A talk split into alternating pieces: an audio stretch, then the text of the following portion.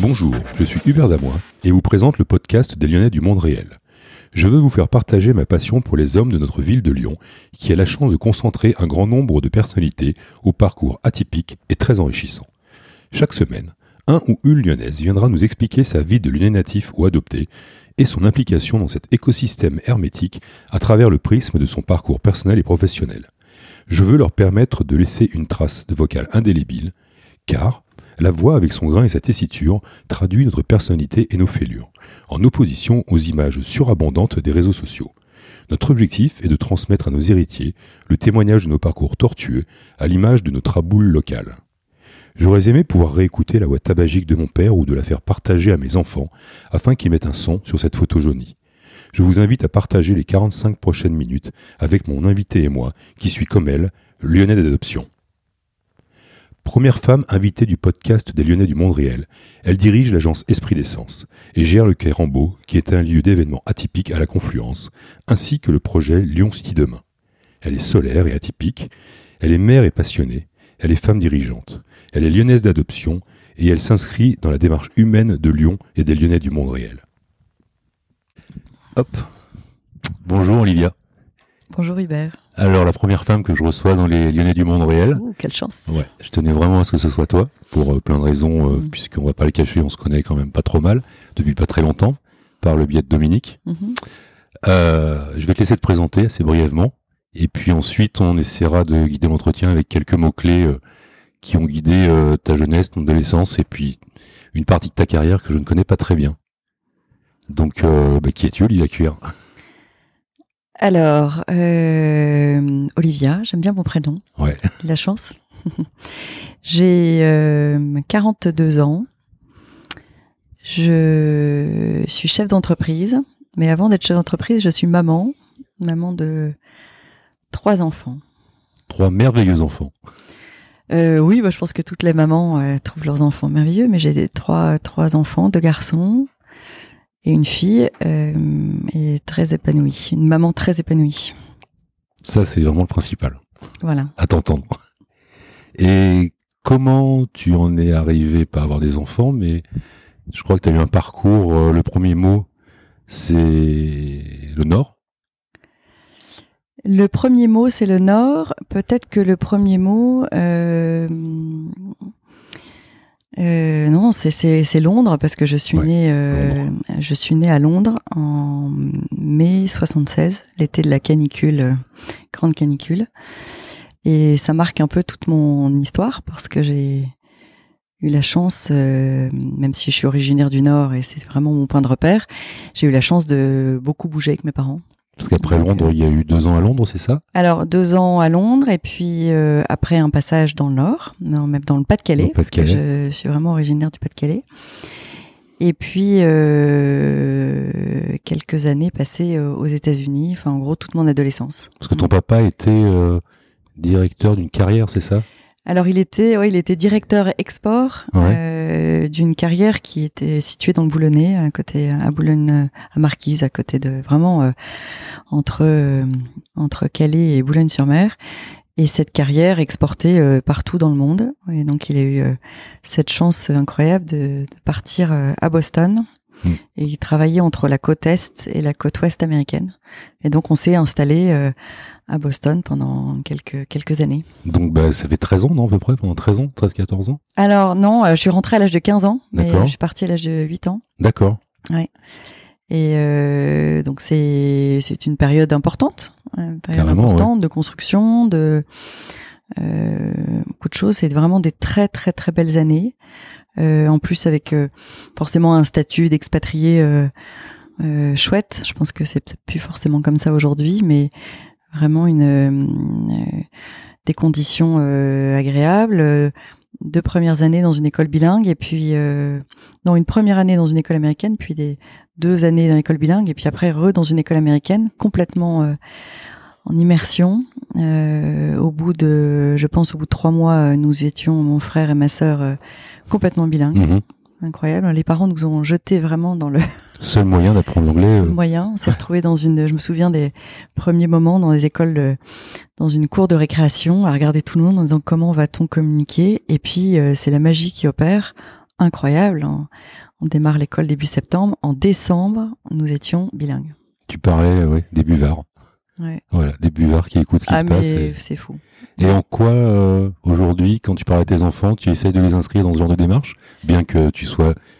Alors, on était dans les Lyonnais du monde réel, mais toi, tu es Lyonnais d'adoption, Lyonnaise d'adoption. Oui, alors on l'a fait. Alors après, les enfants ne réagissent pas tous de la même façon. Notre aîné euh, parti à l'âge de 14 ans, euh, pris euh, un billet d'avion, euh, l'autre bout des États-Unis, à Los Angeles, euh, dans une famille américaine, aucun problème, en immersion totale. Mhm.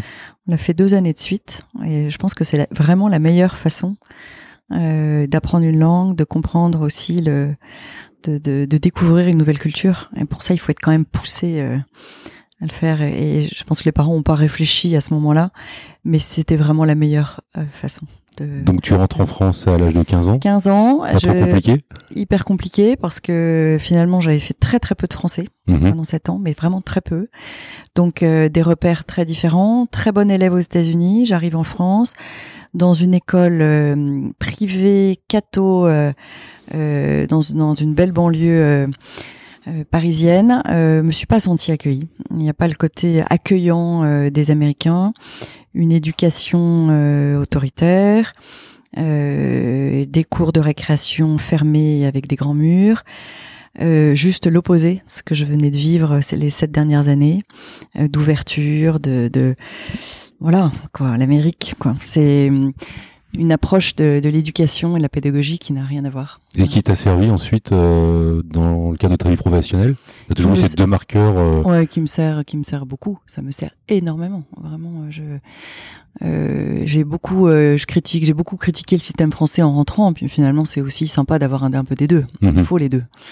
Il faut les deux. Mais Sachant que oui, le système américain est privé, le système américain, non, là, était public. Il était Le système public, américain mais à un niveau euh, Bon, c'est le extraordinaire. top, quoi. le top dans une écoute aussi de l'élève, dans Mhm. une ouverture, dans une ouverture d'esprit euh, incroyable et dans un rapport aussi euh, de prof à élève, qui est un rapport, je trouve, plus plus sain, plus euh, plus plus agréable. Voilà, on est euh, dans un vrai échange.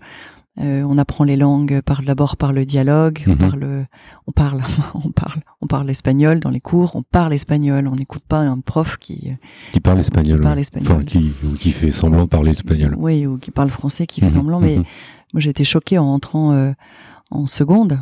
Donc, euh, arrivée en classe et d'une prof d'anglais qui parlait pas très bien anglais. Tu parlais anglais qu'elle, sûrement. Oui, donc elle m'a demandé de rester au fond de la classe une année complète. Et on imagine chose. que dans un système différent, il t'aurait mis devant, il t'aurait dit parle à tes petits camarades. Exactement. Alors, c'est pas le cas de tous les profs, Ouais, parce que quand clair. je suis arrivée en première, tombée sur une prof extraordinaire qui m'a dit euh, c'est une chance Mhm, mhm. de vous avoir dans la classe et qui en a effectivement euh, bien profité et c'était génial. Ouais. Et ensuite, tu passes ton bac euh, B. passe à un bac B. B, à l'époque, ouais. c'était la dernière année euh, du bac B, hein, le fameux ES d'aujourd'hui. Ouais. J'ai eu mon bac, incroyable. Et alors j'ai eu mon bac. Incroyable. Non mais incroyable parce que en trois ans j'ai franchement rattrapé euh, cette année de, euh, de de de forcément de lacunes par rapport au système français. Je veux dire parce que j'avais plein évidemment plein d'autres atouts, mais et, et j'étais fière. J'étais fière d'avoir mon bac, j'étais fière d'avoir une bonne note en histoire parce que quand je suis arrivée en France, on me dit mais tu connais pas l'histoire française? Je connaissais bien l'histoire américaine, je Mhm, connaissais mhm. bien l'histoire du monde, mais pas l'histoire française. Et on a, j'avais été hyper vexée. Bah oui, je la connais pas, mais je vais l'apprendre. Gros coef au bac Ouais. B. Parce que moi, j'ai eu un Et bac j'ai B eu, aussi. euh, j'ai eu plein de mauvaises notes ailleurs. Ouais. Enfin, j'ai eu quand même un 15 en histoire géo. Et j'ai quand même, j'ai repris mon, j'ai pris mon carnet de notes du bac et je suis allée voir ce prof qui m'avait cassé en seconde en disant voilà, regardez ce que j'étais capable de faire. Voilà. J'ai fait une fac d'histoire après. Le caractère d'Olivia, déjà bien présent, face aux profs d'histoire. Et derrière, donc, tu fais quoi comme études secondaires? Et après, je me lance justement dans l'histoire, histoire, euh, histoire, géographie. Euh, je savais pas ce que je voulais faire. En fait, avant de partir, je crois, avant de partir aux États-Unis et aux États-Unis, je voulais être journaliste. J'avais un truc en tête, journalisme. D'accord. Et puis j'ai, j'avais pas le niveau, évidemment, en entrant, pas le niveau pour entrer dans les grandes écoles de journalisme. Donc, euh, et j'avais envie de me cultiver parce que c'est la culte. C'était vraiment le, le- ce qui m'intéressait, d'apprendre des choses. Et donc, je trouvais que l'histoire géo, c'était une bonne passerelle. Ouais. Voilà. Et puis j'ai suivi après par une école, euh, une école de communication à Lille. Euh, C'était un, un petit concours assez sympa, très très ouvert, très créatif, et forcément j'avais un profil un peu atypique. Ouais. Et euh, j'ai été prise immédiatement. Et donc j'ai fait cette vraiment très belle école qui s'appelle l'ISTC à Lille, D'accord. de communication Qui existe encore? globale, qui existe encore et qui marche très très fort, qui est une très très bonne école de communication. euh. Parce qu'aujourd'hui, euh, quand on parle com, euh, école, on... il y a tout de suite les FAB qui arrivent à l'oreille de tout le monde. Alors les FAP, c'est une école, euh, oui, c'est l'école des attachés de presse, qui Alors est une je- école de ouais. communication maintenant plus globale. À l'époque, c'était très attaché de presse. Et moi, je savais pas encore exactement ce que je voulais faire, donc je préfère avoir une un cursus au niveau de la COP plus plus large. Et euh, j'ai adoré cette école euh, et j'ai compris que c'était vraiment mon monde, quoi. Ouais, la com, c'était ton truc. Ouais. Donc tu fais euh, cette école et ensuite, comment tu te retrouves à Lyon en fait? Parce que Alors, tu te maries avec euh, Géry. Voilà. Bon, ça, c'est pas un secret, donc je peux en parler. me marie. Alors pourquoi Lyon? Euh, Parce que euh, parce qu'il était en, en coopération en Tunisie. Mhm. Il cherche du travail en rentrant. Moi, j'étais en Tunisie euh, aussi à ce moment-là parce qu'après mes études, je suis partie un an en Tunisie retrouver ma famille, aider ma mère qui qui avait sa propre entreprise de relocation. Donc je l'ai aidé, travaillé dans un orphelinat aussi euh, euh, beaucoup dans l'orphelinat de Tunis. Euh, et donc c'était une année un peu entre parenthèses. Et en revenant, euh, on a cherché, euh, en revenant de Tunisie, euh, mon mari a cherché un, un travail. Il s'est retrouvé complètement par hasard à Lyon. Voilà. Donc j'ai fait du coup mon stage de fin d'études euh, à Lyon. Euh, après un passage euh, TF1, j'ai eu un stage, euh, la chance de rentrer euh, chez Publicis à Lyon. La chance, ouais, je pense que tu provoques pas mal la chance quand même. Ouais. Parce que Oui. une fois que t'es chez Publicis, faut y aller quoi. Parce qu'à Oui. l'époque, ça, Ouais, faut envoyer là-bas, non? Ouais, il faut envoyer. C'était une, c'est une super école. Mhm, c'est quel- vraiment. Mais après, ça a été vraiment une chance. C'était une chance que j'ai provoquée, évidemment. Mhm. C'est des belles rencontres. C'est un, un bon entretien. Je pense que j'ai réussi à, à montrer ma motivation parce que c'est le plus important hein, pour ceux qui chargent des stages. Il faut surtout euh, faut montrer qu'on a envie, qu'on a envie, qu'on a un enthousiasme fort. Il y a que ça qui compte. Et après, on apprend. Là, on est en apprend train de donner la, la bonne parole pour nos enfants qui nous Ouais. écoutent. Ouais. La motivation, c'est ça, ouais. C'est l'argent, c'est pas la motivation. Non, Jamais. non. Après, non, ça c'est sûr. C'est un poison lent et Ouais. qui nous tue vite fait si Ah, on, moi, je vois si alors, quand je ça. reçois des, des stagiaires Ouais. aujourd'hui, je vois ceux qui sont motivés vraiment par le par le métier, qui sont passionnés, et puis ceux qui qui se retrouvent là un peu par hasard. Et quel est ton rôle au début chez Publicis? Alors Publicis, euh, je suis attachée de presse. D'accord, Ouais, ouais. vraiment euh, attachée de presse. Euh, je sortais d'un d'un stage de trois mois euh, TF1, euh, donc j'avais vraiment déjà le profil euh, RP, euh, donc relations presse, et, et j'ai adoré. J'ai adoré des belles, de belles marques. J'ai eu la chance de travailler pour une grosse entreprise japonaise qui s'appelle Hitachi. J'étais, je me suis occupée de, de tout le lancement des premiers écrans plats. C'était Mhm. les écrans plasma. On est en quelle année là? Euh, donc là, on est en 99, Ouais. janvier 99. Ouais. Et, et là, c'est bah, de neuf belles années chez, chez Publicis, de très très beaux dossiers, de très beaux budgets, puis euh, progressivement de, de monter un peu en puissance, de attaché de presse à consultante Mhm. en relations presse, relations médias, faisant beaucoup de relations publiques. L'avantage d'une grosse agence comme celle-ci, c'est qu'on a la, la possibilité de, de travailler euh, euh, avec euh, les autres métiers. Mhm. Euh, donc de côtoyer des concepteurs rédacteurs, euh, des graphistes, des planeurs stratégiques. Et là, je me dis, mais c'est génial. On peut piloter vraiment une stratégie globale. Mhm. Et je pouvais pas en rester là. quoi. Et la graine Voilà. était, était en train de, de se transformer? La graine est en train de se transformer. En fait, je crois une envie d'entreprendre depuis toute petite, parce que je pense vraiment que le, cette envie d'entreprendre, ce qu'on appelle l'entrepreneuriat, elle vient, c'est, on l'a au fond dans le bide là, tout petite. Et moi, je l'ai, je l'ai toujours eu. Je le sais, je le dis à mes parents, et je pense qu'ils le, ils le savaient aussi. J'avais envie de créer. En Mhm. fait, Bah, entreprendre, c'est envie de créer, de d'oser, de faire des choses, de de s'épanouir dans un projet. Et je l'avais en moi. Je viens aussi d'une famille d'entrepreneurs depuis euh, des générations, des grands-pères, euh, mon père, ma mère, euh, Tous des chefs d'entreprise tous, tous, tous. dans, quel domaine Tes grands-parents dans mes grands-parents dans le textile. Ouais, forcément. ouais. Suis-je bête Euh, mais pas que. Mon, mon grand-père dans la dans la photo, euh, dans l'optique, et maman dans, dans les métiers de la, de la relocation, elle s'est réinventée en permanence. Elle a beaucoup voyagé avec mon père. à chaque fois qu'elle arrivait dans un pays, elle remontait une structure. Extraordinaire. Donc elle a. Et en Tunisie, c'était avec ton papa? Non, elle a créé sa propre structure en Mais Tunisie. ton père était en Tunisie. Et en Tunisie, il avait, créé sa, il avait créé son entreprise. D'accord. Et ma mère a créé son entreprise là aussi. Ouais dans la relocation. D'accord. Donc on a et c'est cet exemple-là, c'est fabuleux quoi, Mmh, d'avoir des mmh, parents. mmh. Donc c'est pas possible, Ah bah, il faut que je me lance. ouais. Et donc j'ai eu cette opportunité de me lancer euh, dans cette aventure, entrepreneuriale, pas seule dans un premier temps, En 2008. en 2008. Huit, Ouais, exactement. En janvier, fin finalement en 2007, Ouais. euh, fin 2007 puisque j'étais enceinte de ma troisième et je voulais profiter. Euh, c'est étonnant, je me suis toujours dit tiens pour troisième enfant, je je crée quelque chose. Voilà. Ce sera le jumeau de mon enfant. Ouais, et vraiment euh, créer les ouais. deux bébés en même temps, hein. c'est vraiment euh, comme ça. Et c'était déjà l'endroit dans lequel, enfin, pas qu'on est aujourd'hui, mais la structure euh, ouais, juridique, c'était la même. Esprit d'essence. esprit ouais. d'essence du début. Ouais, D'accord. Esprit d'essence, donc avec un associé super, Jean-Philippe Caille et, et Julien Geoffrey, deux hommes super. J'étais euh, minoritaire euh, et T'étais voilà. minoritaire parce que en termes de capital, tu pouvais pas abonder ou parce que Je pense que entre eu le moment envie d'entreprendre et puis cette opportunité, euh, ça s'est fait comme ça. D'accord. Il a dit, euh, euh, on s'est pas tellement posé de questions. C'était déjà génial de créer sa boîte. Mhm, Euh, mhm. J'avais déjà un bon, voilà, j'étais bien bien placée, Mhm. mais je restais. Mais hum, non, je me suis pas posé de questions. On s'est dit on fonce et on a créé euh, très rapidement une, une belle belle entreprise. Et puis au bout de quelques quelques années. Euh, je j'avais un sentiment un peu d'insatisfaction, c'est-à-dire j'avais l'impression de de donner beaucoup beaucoup beaucoup euh, et de pas avoir le manche, de pas D'accord. avoir le. Parce que ces deux personnes, tes associés, étaient des proactifs dans l'entreprise? Alors il y en avait qu'un qui était proactif, euh, l'autre était euh, actionnaire Mhm. mais mais pas euh, actif, mais vraiment bienveillant. Euh, lui-même étant propriétaire de pas mal de- d'entreprises aussi, et donc on travaillait avec un certain nombre Mhm. d'entreprises. Et puis un autre associé que je ne connaissais pas à l'origine et que j'ai appris à découvrir, à découvrir euh, Mhm. Euh, très complémentaire. Mais il y avait un, un déséquilibre qui s'est D'accord. voilà. Donc il n'y a pas de. D'ailleurs, il y a, on s'est séparés euh, au bout de, de trois ans de mémoire, trois quatre ans.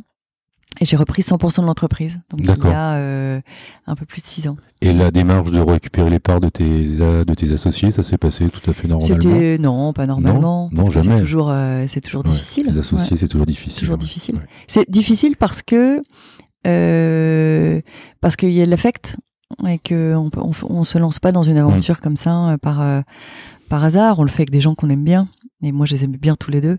Donc j'étais non, ça s'est pas euh, très bien terminé, pas très bien terminé. Mais ceci dit, maintenant, on a avec le temps, on a recréé des liens, euh, beaucoup de respect pour les deux. Je pense que aussi, je pense qu'ils sont contents de voir que l'entreprise euh, s'est bien développée. Je le pense vraiment. Et, et je l'aurais jamais fait. Je me serais peut-être pas lancée sans eux. Donc je peux pas. C'est très important ça. J'ai compris ça avec le, avec un peu de temps. Il faut du temps. Euh, on me l'a dit pourtant à l'époque. Je voulais pas trop l'entendre, mais vraiment, euh, je les remercie. Ben, Ouais. Moi, je pense qu'aujourd'hui, euh, on en parlera peut-être par la suite parce que tu as aussi un incubateur, mais je crois que l'aspect start-up Mm. est un peu dévoyé dans le sens où une entreprise, c'est organique et qu'un enfant, quand il grandit, on peut pas lui tirer sur les pieds pour qu'il grandisse plus vite. quoi. Ouais. Et qu'une boîte, c'est pareil aujourd'hui. Ouais. On en parle souvent. Moi, j'ai une entreprise aussi et j'ai cru que ça pouvait être une start-up et je me, suis, je me rends compte aujourd'hui qu'il faut lui la laisser Bien sûr. avancer et grandir. Ouais. Donc avec ses vicissitudes et ses problèmes, mais, mais aujourd'hui, ouais, c'est important. Et effectivement, au bout de quelques années, tu te rends compte que toute seule, t'es là, t'es et ça, tu vas redécoller, ça fait un second rebond dans la oui, ça fait croissance un second euh, rebond. Bah oui, parce que l'agence n'a fait que Mhm. se croître euh, depuis ce moment-là. À un moment donné, quand je me suis retrouvée toute seule à la tête de cette entreprise, je me dis bon, voilà, maintenant il faut y aller. Et j'ai relevé les manches. Combien de personnes en vraiment- 2008 Euh, je pense qu'on était 7-8. D'accord. Déjà, oui. Ouais, Ça fait beaucoup déjà. de matière grise ouais, pour une agence hein, à nourrir. Ouais. à- ouais. On était déjà assez nombreux. C'est déjà une belle, belle entreprise. On osait tout en fait. Mhm. On a toujours tout osé. On sait, il y avait jamais eu de jamais, jamais de frein. Euh, moi, je pense que c'est ça le, succès d'une entreprise. Évidemment, après, il faut pas faire n'importe quoi. Il faut, euh, il faut réfléchir, mais vraiment, il faut suivre son intuition. Moi, c'est ce que je fais depuis, euh, depuis le début. Et tu, parallèlement à ça, tu commences, tu, tu développes tes autres centres d'intérêt? Alors, les oui. on euh, pas parlé, mais parallèlement, aussi, euh, hein. en 2013, euh, une belle, euh, Ouais, belle départ- on opportunité. parle de 2008 à 2013. Ouais. Donc là, il y a les 5 ans, on- Ah La- bah les la- cinq la ans, boîte- c'est la société grossit, grossit, grossit. ouais, exactement. Mais, euh, mais évolue, euh, euh. 2008, début d'esprit naissance, donc le 8 mars de Mhm. 2008. Et puis euh, elle a, elle a bien, bien grandi. Et puis j'ai récupéré les parts, euh, donc euh, je sais plus exactement Mhm. toutes les dates. mais Enfin bon, voilà, à ce moment, après ce moment-là. Et en, 2013 en 2013, euh, euh, la création d'une association qui s'appelle Lyon Design. Ouais. euh, autour de avec une envie de de développer quelque chose de, de différent, de montrer comment le, le design peut apporter des choses intéressantes à la ville, comment Mhm. le design transforme notre ville, nos villes, mais notre ville ici à Lyon.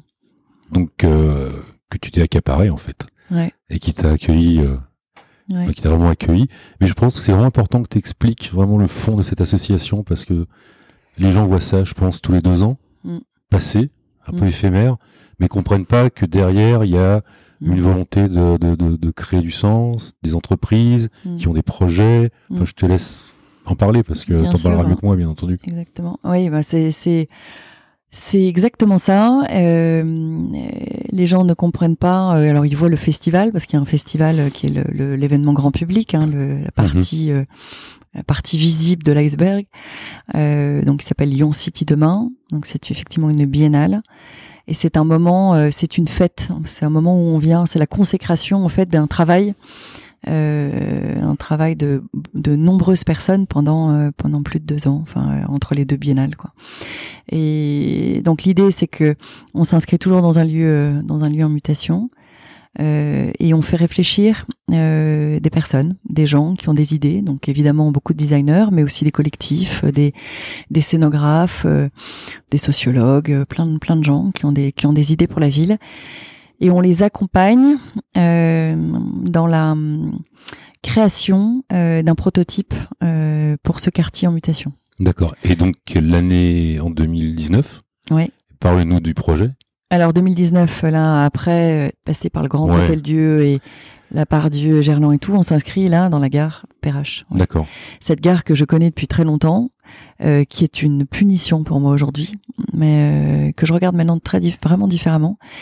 Et la gare, mais ce qu'on appelle le centre d'échange, c'est-à-dire c'est la c'est ce, ce centre multimodal autour de cette gare, c'est hyper intéressant parce que aujourd'hui avec le développement de, de la confluence, ça reste un nœud un peu complexe Mhm. et encore une frontière aujourd'hui entre la presqu'île nord, presqu'île sud. Mhm. Et, et pour moi, c'était important que les gens changent de regard sur ce sur ce sur ce nœud. Euh, ça s'accompagne évidemment notre projet euh, est au, au cœur d'une transformation aussi des, des entrées de la gare. On n'arrive pas comme ça, on arrive dans une dans une grande période de, Mhm. de rénovation euh, urbaine de ce quartier.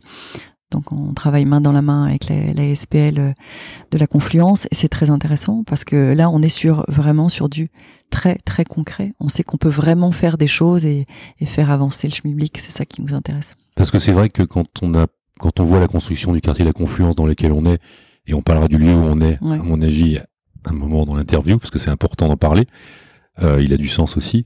Mais c'est vrai que quand on voit ça de l'extérieur, on a toujours l'impression que Perrache, c'est une verrue, quoi. C'est une verrue entre Bellecour et La Confluence, et on imagine que dans 15-20 ans, on aura une espèce de Champs-Élysées, euh, comment dire, lyonnais, où on verra de, de la Confluence. à- Alors Ah, c'est pas complètement sûr parce que je suis pas sûre que ce on est bien ça va être un peu compliqué de, Colossal. de Ouais. faire tout ça, euh, de le détruire. D'ailleurs, il est un peu indestructible. Oui, j'imagine. Là, son, son, son, implantation est très particulière. Il a été euh, René Gagès, qui est architecte, qui a travaillé sur ce projet, a imaginé quelque chose de totalement innovant. C'est un- c'est quand même euh, quelque chose qui a inspiré le, le Beaubourg. Hein. Mhm. Beaubourg Je et d'ailleurs, ouais. c'est euh, alors aujourd'hui on trouve ça euh, has-been. D'ailleurs, je crois qu'en 1976, quand le, le CELP a été euh, inauguré, il était déjà un peu euh, déjà un peu euh, euh, à côté de la plaque. Mhm. On était passé, on avait passé l'époque tout voiture. Mhm. C'était juste après le choc pétrolier, c'était un peu compliqué. Et il était plus en adéquation avec l'époque. Et pourtant, il est plus que jamais d'actualité. Dans ce, il y avait un, centre d'art tout en haut Mhm. et déjà une mixité aussi des services qu'on on retrouve aujourd'hui dans ce dans ce genre d'infrastructure. Donc il est il est très très intéressant. Donc voilà, l'idée c'est qu'on on accompagne les gens, les habitants et on travaille avec le- tous les acteurs du territoire, on travaille avec toutes les entreprises. Et surtout, euh, on accompagne des, des, des jeunes et des moins jeunes porteurs de projets qui ont des idées et on les met en relation avec des industriels, on les met en relation avec des artisans, avec des institutions, avec plein de gens et on fait travailler euh, vraiment un, on, on crée un maillage euh, qui crée énormément de valeur. C'est vraiment là, il y a une vraie valeur aussi euh, Mhm. économique. Hein. C'est c'est c'est très c'est très satisfaisant aussi de voir que ça on- nos, nos actions permettent aussi de créer des emplois, de euh, d'ouvrir sur de nouveaux métiers. Il se passe plein plein de choses. Et en, alors j'aurais deux questions. La première, c'est depuis quatre- depuis 2013, est-ce que des entreprises qui ont vu le jour et qui ont développé Mm. quelque chose de concret grâce à votre aide? Et si oui, euh, Mm. qu'est-ce que tu penses à des exemples concrets? Oui, alors il y, en a, il y en a beaucoup. Ouais. Euh, on a beaucoup. Je pense à, à Cyclope, qui est un, un projet de récupération des mégots qu'on voit partout aujourd'hui. Ouais. C'est un petit mobilier urbain. Vous voyez la sortie des gares, mais aussi des entreprises qui récupèrent les mégots et qui le transforment. Euh, qui vraiment qui transforme dans une matière très utile et euh, qui fabrique euh, on fabrique des canapés maintenant avec les mégots Ouais, de Cyclope. Et c'est une idée qui qui a été présentée en 2013 euh, et c'était une et qui a été incubée après par l'EM Lyon. euh, Et c'est un projet qu'on a suivi sur l'année en 2013 et en 2015. Et j'espère qu'on arrivera à les faire témoigner cette année parce que c'est une vraie fierté. Et sûrement, il, c'est, oui, je crois qu'il faut 5 ans pour qu'un un mégot se désagrège dans la nature. Ouais, c'est Et ça. quand tu fais le tour des, je regardais les abribus l'autre jour, il y a des mégots partout.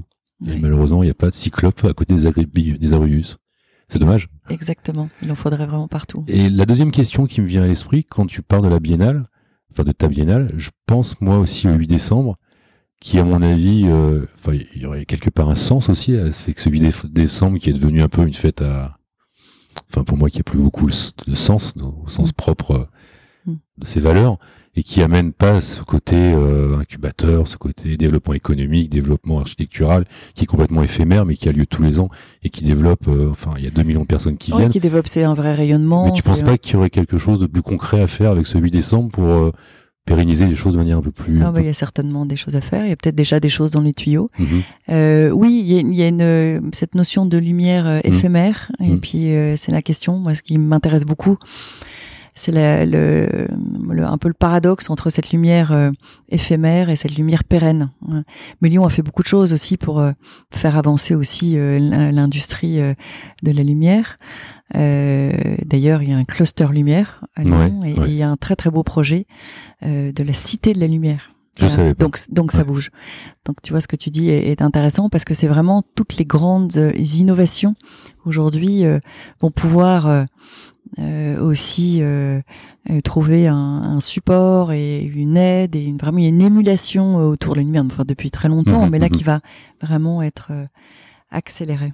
Et l'aspect, c'est un peu schizophrène, quoi. Tu fais cette association, puis Mm. tu es toujours ramené à la réalité avec euh, esprit d'essence. T'arrives à le gérer au quotidien avec. euh, Bah, ça fait beaucoup de choses en même temps. L'un euh, euh, inspire. Il y a une, une- a quelque chose d'assez vertueux aussi Mhm, parce que euh, Lyon City demain me, me permet euh, de, de, de m'ouvrir à plein de choses, me permet de voyager euh, aussi parce que c'est très intéressant d'aller voir ce qui se passe ailleurs, me donne euh, euh, l'occasion de rencontrer plein de gens. Je rencontre des gens incroyables grâce à l'association. hein. Ça va de l'association de quartier à des grands designers, euh, de, des rencontres incroyables avec euh, Philippe Stark euh, qui est venu inaugurer euh, l'édition de 2014. C'était ju- juste, euh, juste incroyable. quoi. mhm, mhm. Donc euh, ça nourrit, ça me nourrit intellectuellement, ça euh, nourrit euh, mes réflexions au quotidien, ça me donne des ailes quand, quand c'est plus dur, parce que quand on a son entreprise, quand on est chef d'entreprise, il y a des moments ultra réjouissants et aussi des moments de, de totale euh, déprime en disant Ouais, je vais jamais y arriver, c'est lourd, on en a trop sur les épaules, est-ce Ouais. qu'on va y arriver Est-ce que mais pourquoi et pourquoi je me remettais pas Pourquoi pas juste être salarié, être tranquillou je sais très bien que c'est pas toujours facile d'être salarié, mais voilà, c'est vraiment euh, une, une quelque chose d'extrêmement frais, euh, pas évident non plus, parce que là, il faut aller chercher des mécènes, il faut aller Mhm, chercher des, mhm. des partenaires. Il Il y a des fidèles, je pense. Il y a des fidèles. Ouais, ouais. il y a des fidèles. Donc il y a des ponts qui se font. Mhm. Et euh, de temps en temps, je, je me dis, est-ce que je peux vraiment continuer à faire ce boulot associatif parce que ça me, ça me coûte euh, Ouais. euh, en, en- en temps, en argent, mais ça vaut le coup. Bah, t'as une, oui, de toute façon, t'as une image. Enfin, moi, j'aime beaucoup l'image que tu renvoies, de toute façon. je vais être honnête avec toi. C'est sympa. Ouais, c'est sympa, et comme tu as une entreprise, tu as cette association, tu as des enfants, ça suffisait pas Tu as ressenti le besoin de loger ton entreprise, Esprit d'essence, dans un premier temps, euh, enfin dans un second temps, à la confluence. Oui. Et entre-temps, tu as déménagé. Oui, c'est ça. Alors, d'abord la ouais. confluence, parce que voilà, la confluence, euh, la confluence. ouais. la confluence était probablement le quartier le plus en adéquation avec ma philosophie, avec les valeurs du nouvel art de vivre. Quand je parle du nouvel art de vivre, c'est à la fois très ancré dans le passé, dans un savoir-faire, dans une tradition, mais résolument ouvert au monde, Mhm. à l'innovation, au design. Et je trouve que ce quartier euh, résonne pas mal par rapport à toutes ces toutes ces valeurs, par rapport à toutes ces aspirations. Et c'est le pour moi le quartier de, de l'architecture. C'est c'est les grands noms de l'architecture euh, sont ici. C'est un nouveau quartier qui est né donc d'une d'une friche d'une friche industrielle portuaire qui était un petit peu tristoun. Et cette capacité à se réinventer, c'est ce que je, c'est vraiment, euh, c'est vraiment ma philosophie. Accompagner nos entreprises, les entreprises pour pour l'agence là, dans une dans une réinvention permanente. Mhm. Bon voilà, c'était c'était évident. Puis alors cette proximité aussi, euh, être en bordure de Saône, c'est extraordinaire parce que pour moi l'eau c'est la sérénité, euh, le calme, euh, mais aussi le voyage. voilà, très belle symbolique. Euh, Je suis arrivée dans ce quartier, au bout de 15 jours, je me dis, Pouf c'était, j'étais sûre que ça allait donner des ailes aussi à mon entreprise. Bah, quand un- le corps humain est composé à 70 ou 100 80% d'eau pour certains, Voilà. et que tu te retrouves entre, euh, entre Rhône, il y a un sens aux choses, il y a un équilibre. hein. Exactement. Ça, j'en suis persuadé. Et donc, tu avais un premier bureau. voilà, et puis un jour, euh. Olivia s'est dit, j'en ai pas assez sur le dos, je vais faire un autre truc. Ouais, Voilà, c'est, c'est l'histoire de rencontres. Ouais. Voilà. De belles rencontres, Ouais. d'amitié, euh, de chance, d'opportunités, mais, mais de chance aussi parce que de belles rencontres d'abord. Voilà. Mhm. Et puis, euh, euh, voilà, cette chance incroyable d'investir, de réhabiliter l'ancienne capitainerie du port de Lyon, capitainerie qui a fonctionné de 1926 à 1992, qui était un petit peu à l'abandon. euh, de, enfin, de nombreuses euh, associations étaient présentes, mais le, le bâtiment était un Mhm. peu tristoun. Euh, Pourtant, euh, malgré un emplacement juste magique hein, entre la Saône et puis les jardins aquatiques Jean Couty juste derrière, un peu sur une presqu'île. Hein. Moi, j'aime bien dire que c'est le bout du monde au coin de la rue parce que c'est Ouais, c'est ça, vraiment ouais, ça. complètement. ouais. Et, euh, et donc pendant quelques années, une grosse réflexion, un travail avec euh, le promoteur, avec un architecte, euh, euh, William Vassal, euh, juste extraordinaire. De Le la- promoteur, l'agence, c'était euh, Cardinal. Cardinal. Voilà. On les salue. Et voilà. et, et voilà un beau, une, de, de belles, de belles rencontres. Donc, entre Et le moment où tu décides, tu appuies sur le bouton et le moment où tu investis les lieux, il se passe combien de temps Il se passe quelques années. euh, je, je pense que le, les premiers échanges, oui, peut-être euh, peut-être quatre ans, euh, un petit deux ans de travaux, Mhm. et puis une installation. Donc euh, en octobre 2017. En octobre 2017. Et là, tu mets une nouvelle corde à ton arc. Oui, oui. Ah là, c'est euh, sacré Paris, euh, troisième Paris, Ouais. euh, d'en faire un lieu euh, à notre image, parce que je vous avais parlé de, de, de, de philosophie du nouvel art de vivre. Je pense que j'avais besoin d'un endroit euh, en totale adéquation aussi avec les, la philosophie de l'agence. Je me suis dit, tiens, on a l'agence, maintenant il faut la résidence pour accueillir l'agence. Mhm. Donc on a euh, vraiment dédié ce, ce lieu à l'innovation et la créativité pour les entreprises. D'accord. Et Donc tu on as y a installé nos bureaux, l'association, mais euh, on a six- 600 mètres carrés dédiés et pour accueillir euh, euh, ouverts aux entreprises qui veulent changer euh, changer le monde. Alors pour les gens qui connaissent pas, vous allez au bout du centre commercial de la Confluence, euh, vers chez Zara, vous prenez la porte de droite, vous sortez et vous allez vraiment, vraiment être étonné parce que moi chaque fois que j'en parle, on me dit mais qu'est-ce que c'est que cet endroit? Ouais. Et beaucoup de gens sont vraiment étonnés parce qu'on y est bien. Alors Olivia parle euh, d'agence, de résidence, il y a que du féminin. Euh, donc on va on va un peu parler de ça aussi parce que dans ton agence, t'as combien de combien de femmes qui travaillent dans l'agence? Ah, beaucoup beaucoup. Tu Là, il y a seras passé- ouais. sur 26, là, euh, je pense qu'il y, a, ouais, y a 24 femmes. 24 femmes. Ouais. Oh, bah, fière, je suis fière de ces 24 femmes, elles sont formidables. Ouais. Euh, sans profiter de la journée de la femme aujourd'hui, parce que bon, c'est un peu communautariste et je sais que de ce côté-là, on est assez d'accord. Mais toi, dans ton parcours de femme chef d'entreprise, euh, qu'est-ce qui, comment tu te positionnes par rapport à cette dualité homme-femme euh, Moi, je. Oui. Comment tu traites euh, les salaires dans ton entreprise? Enfin, je sais pas, parle-nous de ça, parce que ça peut être intéressant. Moi, je ne vois pas de, réellement de différence. Je pense juste que ça s'est fait un peu naturellement. C'est vrai que j'ai recruté beaucoup de femmes et, et souvent euh, euh, séduites aussi par. Euh, euh, par, euh, par c'est surtout des personnalités, des personnalités euh, avant tout, voilà. Et j'ai peut-être été plus euh, en phase et j'ai peut-être reçu aussi plus de, de CV et plus de rencontres féminines que, que masculines dans mon métier. Et euh, je suis jamais déçue, enfin Mhm. voire très rarement, parce que les femmes euh, sont euh, grande efficacité, professionnalisme, créativité, euh, on peut compter sur elles. Enfin, voilà, j'ai envie de dire les hommes certainement pareil. Je pense que dans la com aussi, on attire, euh, on est dans un métier aussi qui est probablement plus féminin. Dans la communication, je parle pas de la pub Par parce la que la pub, pub, ouais. Ouais. la pub c'est plus masculin effectivement, mais dans la com. euh, plus de femmes, mais mais pas envie de pas envie de revendiquer forcément ça. Les gens t'entends sont un peu étonnés en disant tiens il faudrait mettre un peu plus d'hommes. Oui bah si si euh, si ça se présente comme ça il y aura plus d'hommes, mais il n'y a pas d'intention particulière d'avoir c'est pas du tout un acte euh, Mhm. euh, Militant. de militant, Oui, euh, je sais pas, bien particulièrement engagé sur cette thématique. Je soutiens euh, mes amis, j'ai quelques amis euh, très très engagés. Je pense à Claire Sadi, qui est une femme que j'adore, qui se bat vraiment pour l'égalité des droits de la femme, et je trouve ça très bien. Voilà, moi je suis pas, je, je vraiment je la soutiens. D'ailleurs, j'ai fêté mes mes dix ans d'entre- d'entreprise avec neuf Ouais, je me femmes souviens, chefs ouais. d'entreprise. On a fêté un centenaire d'entrepreneuriat féminin, mais génial. C'était un énorme, énorme kiff. Euh, des, des femmes magnifiques, euh, de belles rencontres, parce que certaines, certaines je ne connaissais pas, et j'étais, c'est vraiment des, devenu des, des amis. Et je pense que c'était puissant, Mhm. vraiment puissant. Donc Et aujourd'hui- et aujourd'hui, dans tes relations euh, professionnelles, euh, tu sens encore euh, cette, cette dualité ou tu sens que c'est quelque chose qui est en train tranquillement? Alors, parce que culturellement, à Lyon, je pense que c'est quand même, j'espère, c'est assez ouvert, hein, contrairement à d'autres lieux ou d'autres pays ou d'autres peut-être euh, euh, d'autres entreprises et d'autres systèmes. Mais est-ce que tu sens encore aujourd'hui des, des réticences ou Oui, dans certains milieux, ça arrive encore. Il tu- faudra tu- encore un peu de temps. Hein. Il faudra encore. pas, pas mal de politique aussi Ouais. Donc on voit qu'en politique, il y a quand même Mm. encore un, un déséquilibre Mm. important. Et tu sens que c'est plus Bah, pas là-dedans? Oui, oui, c'est, c'est, je, je le sens. Mhm. Euh, je le sens et, et c'est, c'est normal. C'est un, c'est un cycle. C'est quelque chose qui va se faire sur le. Mhm.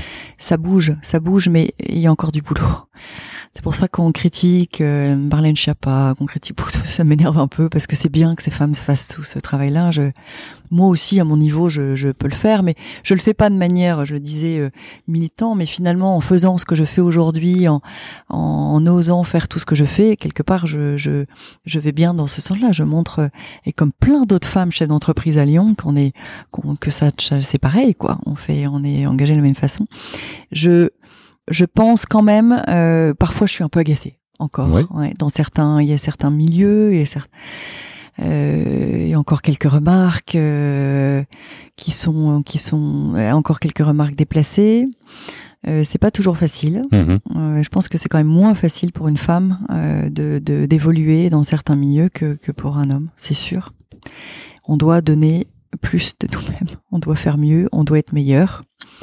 C'est une certitude. Ah, Moi, je suis intimement persuadé que dans, mon, dans nos métiers, enfin moi je sais que dans mon métier de l'événementiel, Mm. la partie événementielle de mon métier, euh, on travaille, je travaille beaucoup mieux avec des femmes qu'avec des Mm. hommes. Thème d'organisation, de projet, Ouais. de structure, enfin de, on sait que quand on demande quelque chose à, à une de femme, fiabilité, euh, c'est fiable, ça, ça roule quoi. c'est vrai. Un mec, euh, c'est souvent le bordel quoi. Et c'est très distrait. Ouais. Ça se distrait très vite. Mais bon, après, euh, Moi, j'ai pas envie de faire de généralité. Moi, généralité. pas de généralité. Mais, mais, euh, dans l'événementiel, tu, vois énormément Ouais. de femmes chefs de projet et c'est vraiment carré. hein. ouais, ça, c'est sûr. ça rigole. Alors, il y a le côté carré et euh, il y a une, une sensibilité, Hmm.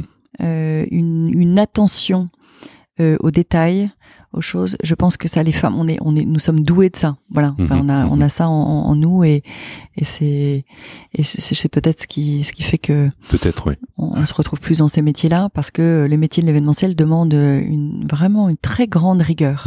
Je pense que les femmes sont rigoureuses. Les femmes, je dirais pas que les hommes sont, parce que c'est toujours un, Ouais. peu, un peu nul de dire ça, mais les femmes sont vraiment euh, capables de faire plein de choses en même temps. Mais vraiment, c'est étonnant. Putain, les gars, euh, Non, mais c'est vrai, mais les garçons, les, les hommes aussi, bien sûr. Mais les femmes ont vraiment ce, ce sens-là, cette, cette capacité à mener à bien euh, plusieurs projets en parallèle. hein. Déjà de, de, de, de mettre au monde euh, des enfants. Euh, on parle de cette charge mentale, elle est quand même là. hein. On en fait un peu too much là en ce moment, mais c'est vrai, elle est là. Cette culpabilité, alors qu'on est au boulot comme moi, euh, mm, euh, parce que je travaille beaucoup et j'ai toujours beaucoup beaucoup travaillé. Euh, il y a toujours une culpabilité de pas être à la maison, de pas de pas élever ses enfants comme les autres mamans euh, qui ont un rythme peut-être un un peu plus un peu plus light. Euh, Il y a toujours un truc, voilà. et malgré tout, tu te donnes les moyens de, de, de la- d'être là où tu es. Ben oui. Et ouais. tes enfants, Mais avis, bien souffrent sûr. pas trop quand même. Non, ils en souffrent pas trop. Il faut en parler. Ouais, Euh, moi, j'en ai parlé à mes enfants. Euh, moi- mon aîné, temps, me disait mais t'étais pas beaucoup là. Mais par contre, quand t'es là, t'es vraiment là. C'est ça qui est important. C'est des moments, trouver des moments qualitatifs. Avec euh, et moi la, la- la plus grosse récompense c'est quand ma fille me dit euh, il y a deux ans euh, un samedi après-midi euh, je l'emmène acheter une petite euh, bricole dans un centre commercial et elle me dit maman euh, t'es pas là beaucoup mais alors quand t'es là mais c'est génial j'en profite vraiment t'es vraiment là elle me l'a dit comme ça oh, j'ai cru que j'allais pleurer voilà en me disant bon ok c'est pas raté C'est ces petites victoires euh, du Oui, quotidien. mais parce qu'en plus, je Ouais. pense que c'est un exemple euh, qui est, euh, enfin voilà, c'est un, un bel exemple de, de- Je pense que les enfants ont besoin de voir aussi, euh, de comprendre que pour en arriver là, il y a le, il, il- ça demande des efforts. Mhm, mhm. Et ils voient, c'est des sacrifices, mais c'est, c'est, il y a un peu de sacrifice, mais il faut, il faut, pour y arriver, il faut bosser quoi. Il y a- Ça, c'est ouais. sûr qu'il faut bosser euh, le triple ou le quadruple de ce qu'on bossait avant, euh, Ouais. parce que euh, ouais, on arrive à des périodes qui sont hyper compliquées. quoi. compliqué. Il faut être inventif. Ouais, il faut en permanence se remettre en question. Je sais pas si nos parents, nos grands-parents avaient euh, certainement, il y avait d'autres difficultés. Nous, on est aussi aidés par plein d'autres. on est facilités aussi par les, les moyens de communication. Mais justement, ça accélère aussi le, le monde. Tout, tout Ah, le- accélère. L'autre jour, j'ai découvert par hasard, j'écoutais un podcast d'une dame qui s'appelle Mercedes Brea, Ah bah oui, incroyable. qui parlait, qui a parlé pendant une heure à un de mes copains. Et en fait, euh, j'ai touché du doigt un truc que j'avais pas du tout senti, c'est qu'en fait, avant mai 68, la, Fran- la France était un pays d'une rigidité Mm. absolue. Bon, moi, je suis en 69, donc je le savais pas. Et elle explique qu'en fait, nos parents, et moi, ma mère, est d'une rigidité absolue, et qu'en fait, il y a eu un avant et un après, quoi. Et aujourd'hui, on est dans cet après. Nous, on a encore cette rigidité, à mon avis, quelque part, qui a encore transpiré la part de nos parents. Mais nos enfants, ils sont dans un, excuse-moi du terme, dans un bordel total, quoi. Parce qu'ils ont ces réseaux, ils ont cette, euh, ces divagues en permanence, ils savent pas se fixer, et on leur demande de faire des études hyper importantes. On leur demande de faire des grandes études. Oui. Parce qu'on est persuadé, je pense que t'en conviens, que malheureusement, ben, c'est nous, il nous fallait un bac plus 3, mais eux, il va leur falloir un bac plus 5, un bac plus 6. Bien sûr. Et au-delà de ça, et on leur demande d'être créatifs, de se démarquer des autres. Mm. Et c'est un gros problème. Enfin, moi, Ouais. perso, quand on en parle ensemble, on parle de nos enfants, on a, on a, Mm. à nous, à nous quatre, on a six enfants.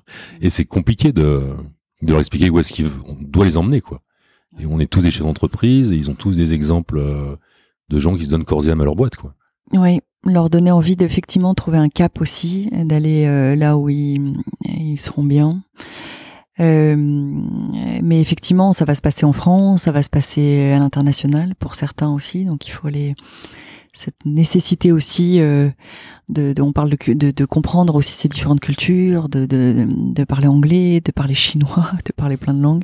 Ça va être important, de plus en plus important. Mais c'est vraiment de puis de d'être européen quoi, vraiment. Moi je crois vraiment euh, l'Europe d'être dans une approche euh, vraiment très européenne, très et pour ça il faut il faut vraiment bouger, leur donner envie d'aller voir ailleurs quoi, aussi ce qui se passe. Ouais, et puis surtout, ils sont quand même dans un contexte euh, lyonnais qui est un écosystème qui est, ils ont une chance inouïe, quoi. Ah bah oui. Ils ont tout à portée de main ici. Ils sont gâtés. grâce à des gens comme toi. Mm. Euh, on va pas tarder euh, d'arriver à la fin. La dernière question, t'es quand même assez jeune. Comment tu vois les les 15-20 prochaines années Parce que se projeter à demain, je pense que c'est facile. Se projeter à 5 ans, ça veut rien dire. Mais se projeter à 20 ans, ça a un peu de sens, quoi. Qu'est-ce que Alors, ouais, alors oui, c'est une bonne question. Tu et vois ce que je veux dire? Oui, oui, je vois très bien. Je vois très bien. Après, moi, je me vois euh, travailler comme je travaille encore une, une dizaine d'années. Je veux dire, avec ce rythme-là, je sais pas si, si je me vois encore euh, à 55 ans. Euh, non, dans 10 ans, c'est quoi? Qu'à 52 ans, au-delà, mais peut-être. Mais je pense que je, à un moment donné, je vais avoir envie de, de donner de mon temps. Mhm. Euh, je rêverais de créer, euh, rester dans l'associatif. euh, pourquoi pas de créer une, une, une transformer aussi en fondation, Mhm, mhm. euh, d'accompagner euh, d'autres euh, entrepreneurs. Euh, euh, plein d'envie, mais plein plein d'envie, mais je pense que je vais pas m'ennuyer je vais pas m'ennuyer. J'ai vraiment euh, euh, une envie de continuer à m'épanouir sur d'autres projets. Ce sera peut-être plus Esprit d'essence, mais peut-être que ce, ce peut-être que c'est Lyon Design et donc Lyon City demain qu'on arrivera à déployer ailleurs. J'ai envie d'écrire, euh, j'ai envie de faire des conférences sur. euh, si je me projette à 10 ans, j'ai envie d'aller euh, explorer le monde et expliquer euh, ce que j'ai parlé de mon expérience et aider d'autres Et voyager personnes. Voyager Et Tu as toujours voyager. beaucoup voyagé Ouais, ouais, j'ai beaucoup voyagé. Ça, ça oh fait oui. partie aussi d'une Ah oui. d'une autre facette de ta personnalité Ah oui, j'adore. J'adore voyager. Oui, j'espère avoir encore plus de temps et passer plus de temps parce que voyager comme je voyage aujourd'hui, alors c'est soit en vacances, soit c'est des, des voyages professionnels euh, très enrichissants, vraiment en immersion. Mais euh, ce qui m'intéresserait, c'est de rester beaucoup plus longtemps dans les pays. Mhm. Ouais, ce serait génial. Après, quand on est, si j'ai la chance de vivre une retraite, euh, être en forme, c'est ça, c'est de m'installer dans un pays un ou deux mois, de faire le tour du monde avec mon mari. euh, voilà, ce serait. Ouais, ça, ce serait, c'est l'idéal de s'installer quelque part de mois, puis de regarder Ouais. un peu ce qui s'y passe. Voilà, se faire surtout euh, des amis, découvrir des De gens. Parler avec des gens, ouais. Ouais, J'ai entendu quelqu'un la dernière fois qui me disait euh, à 40 ans, bah, je crois que ça y est, je vais plus me faire de nouveaux amis. C'est la fin. À 40 ans, on n'a plus d'amis. Moi, je pense que c'est le début des amitiés. Ça continue, ouais. Continue. Pff, moi, ça, je trouve le vraiment, le vraiment ce qui est le plus génial dans ma vie aujourd'hui, c'est de rencontrer, euh, euh, de rencontrer euh, des gens euh, formidables, de- d'horizons euh, très différents, de milieux très différents. Et ça, je veux garder cette euh, cette euh, cette ouverture là. Ouais, ça serait. Vendre esprit d'essence et puis va voguer, Ouais, et exactement. vogue le navire. exactement. Écoute, je te remercie infiniment. Merci On beaucoup. va, on va pas aller plus loin parce que je pense que ça suffit et qu'on prolongera peut-être cet entretien euh, dans dix ans avec plaisir. Le but étant de te faire euh, découvrir euh, aux gens qui te connaissent pas forcément parce que je pense que beaucoup de gens te croisent mais finalement euh, ils savent pas qui tu es vraiment ou ils ont une fausse image de toi. Euh, en tous les cas, merci de m'avoir accueilli dans ce lieu. Donc je vous invite à venir le découvrir. Vous aurez la porte euh, pas toujours ouverte parce qu'il s'y passe pas mal de choses, mais venez le voir de l'extérieur. Non, ce sera toujours ouvert. Voilà. Donc euh, bon entendeur. Salut et puis à bientôt l'hiver. Merci Hubert. Au revoir. C'en est fini de cet épisode 4. N'hésitez pas à me faire part de vos remarques sur la page Facebook des Lyonnais du Monde Réel ou à m'envoyer un email à hubertdamois.gmail.com pour me donner vos impressions ou me proposer de prochains invités. Il est important que vous notiez 5 étoiles cet épisode via iTunes. Ce podcast est sponsorisé par la solution Cubix, la première solution caméléon modulaire pliable et nomade destinée au secteur de l'événementiel, l'immobilier et l'humanitaire. Vous pouvez la retrouver sur www.kiubix.com et me suivre sur LinkedIn à Hubert Damois. Je vous laisse partager cet échange à l'envie et vous souhaite une excellente journée.